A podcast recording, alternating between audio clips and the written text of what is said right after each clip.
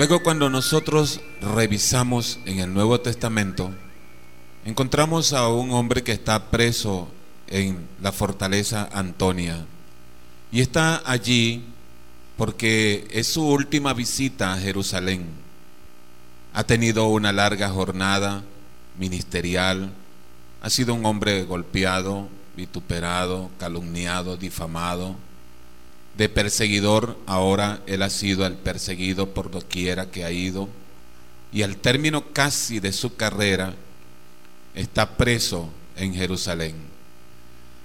Fíjense que antes de que él llegase a Jerusalén y lo hubiesen puesto preso, estuvo previamente en Cesarea y allí posó en la casa de Felipe. Felipe tenía el ministerio de evangelista y Pablo y los que le acompañaban se quedaron, posaron en esa casa durante unos días. Felipe tenía a su vez cuatro hijas que profetizaban. Y Agabo, un profeta, también llegó porque quería ver a Pablo y a los demás hermanos. Y cuando Agabo llegó, que vio a Pablo, previo los saludos pertinentes y los abrazos, él pidió el cinto de Pablo y con él se amarró las manos y los pies y profetizó diciendo, así dice el Espíritu Santo, que el dueño de este cinto va a ser así, atado por los judíos en Jerusalén. Los hermanos que estaban allí con Pablo ese día, en la casa de Felipe, comenzaron a llorar y a rogarle a Pablo que no subiera a Jerusalén. Pero ¿saben qué? Pablo no se intimidó. Pablo sabía en quién había creído. Eso es importante. Para ti y para mí, óyelo bien, es demasiado importante conocer en quién has creído y que es poderoso, digan conmigo, poderoso, poderoso para guardarte hasta el final. Él no va a estar contigo una semana, un mes, doce meses. Él ha prometido, yo estaré contigo todos los días. Eso es aliento. Eso es esperanza. Eso es determinación. Yo estaré contigo, dijo el Rey de Reyes, todos los días, de lunes a domingo. ¿Te gusta eso? De enero a diciembre. ¿Te gusta? Hasta el último día estaré contigo. Cuando tú más crees que has estado sola, el Señor ha estado contigo allí. Cuando crees tú, varón, que has estado solo, el Señor ha estado contigo allí. Él es tu sombra a tu mano derecha. A todas estas hablamos de Pablo ante los hermanos llorando y rogándole, Pablo, no vayas a Jerusalén. ¿Y saben lo que dijo este hombre que sabía dónde estaba parado y que conocía quién es su Dios? Dijo, ¿qué hacen ustedes llorando? y quebrantándome así mi corazón. Yo estoy dispuesto no solamente a ser puesto preso allá en Jerusalén, sino hasta dar mi propia vida por Jesucristo, mi Señor, mi Dios y mi Salvador. Aleluya. Eso es fe. Eso es determinación. Eso es haber creído. Necesitamos esa fe. Hoy en día se necesitan cristianos de ese calibre Alabado sea el Señor. ¿Saben una cosa? El apóstol San Pablo le escribe una carta a los filipenses. Y entre las muchas cosas interesantes, importantes que él les escribió allí, les dijo esto. Filipenses 4:13. Todo lo puedo en Cristo que me fortalece. Pero también le dice él a Timoteo, en mi primera defensa ninguno estuvo a mi lado, sino que todos me desampararon. No les sea tomado en cuenta. Pero el Señor estuvo a mi lado y me dio fuerzas.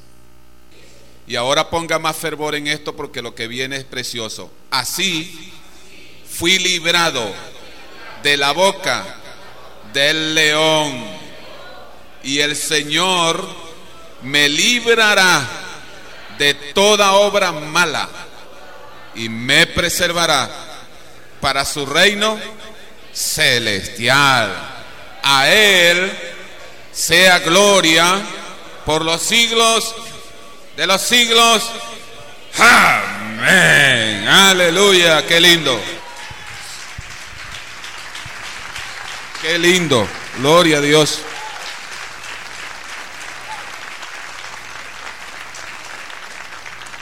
¿Verdad que es hermoso esto? Entonces fíjense que dice Pablo, dice, me abandonaron todos y lo colocan preso porque él estaba en el templo purificándose y vinieron unos judíos de Asia y alborotaron al pueblo y dijeron, ayúdennos, este es el hombre que habla contra el pueblo, contra la ley y contra este templo. Y la ciudad se alborotó en gran manera. Y la ira de esa gente era tan tremenda que lanzaban polvo al aire. Y las túnicas y los turbantes, todo estaban desaforados. Era una ira terrible, incontrolable. Y decían todos gritando, muera, muera, muera. Alguien le, le avisó al tribuno y cerca del templo, yo digo ahora, gracias a Dios, quedaba la fortaleza Antonia. Y allí habían por lo menos mil soldados, siempre prestos. Y el tribuno inmediatamente cuando le avisaron que había un tumulto, envió soldados. Y él mismo se fue con ellos a donde estaba el tumulto. Yo creo que ese día casi matan a Pablo, a golpes, a puntapiés, pero Dios tuvo misericordia porque Dios tenía todavía un propósito con Pablo.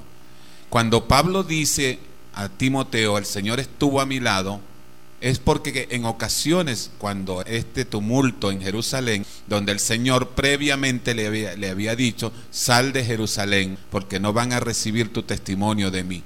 Y dice que el Señor le dijo, vete, te enviaré lejos a los gentiles.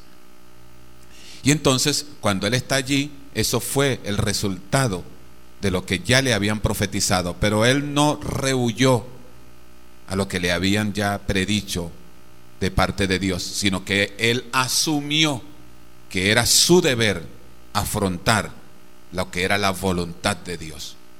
Por eso los hermanos, cuando no lo pudieron convencer para que no subiera a Jerusalén, pues tan sencillamente que ellos dijeron, bueno, hágase la voluntad del Señor.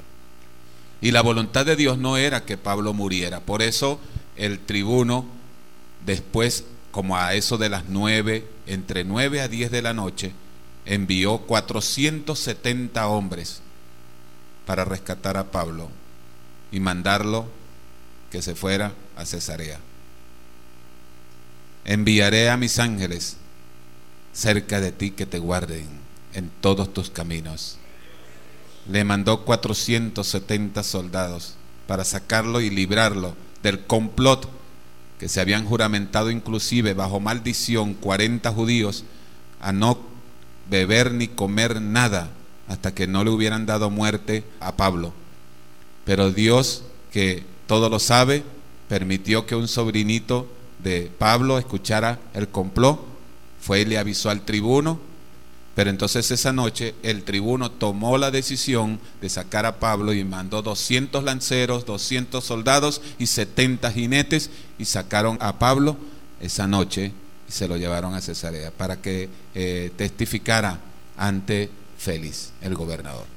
Lo cierto es que a todas estas Dios estaba preparando el camino para que Pablo testificara en Roma, porque ya se lo había dicho el Señor, que tú darás testimonio, le dijo Jesús, como lo has dado ante aquí en Jerusalén, testificarás también de mí en Roma. Así que lo que Dios ha determinado, Dios te dará fuerzas hasta el final para que tú cumplas tu propósito. Aleluya. Anota eso que te lo está diciendo también nuestro Dios a ti y a mí. Lo que Dios ha determinado que tú has de hacer, lo harás. Porque yo te daré las fuerzas hasta el final para que tú cumplas todo el propósito mío para contigo sea el nombre del Señor para siempre bendecido.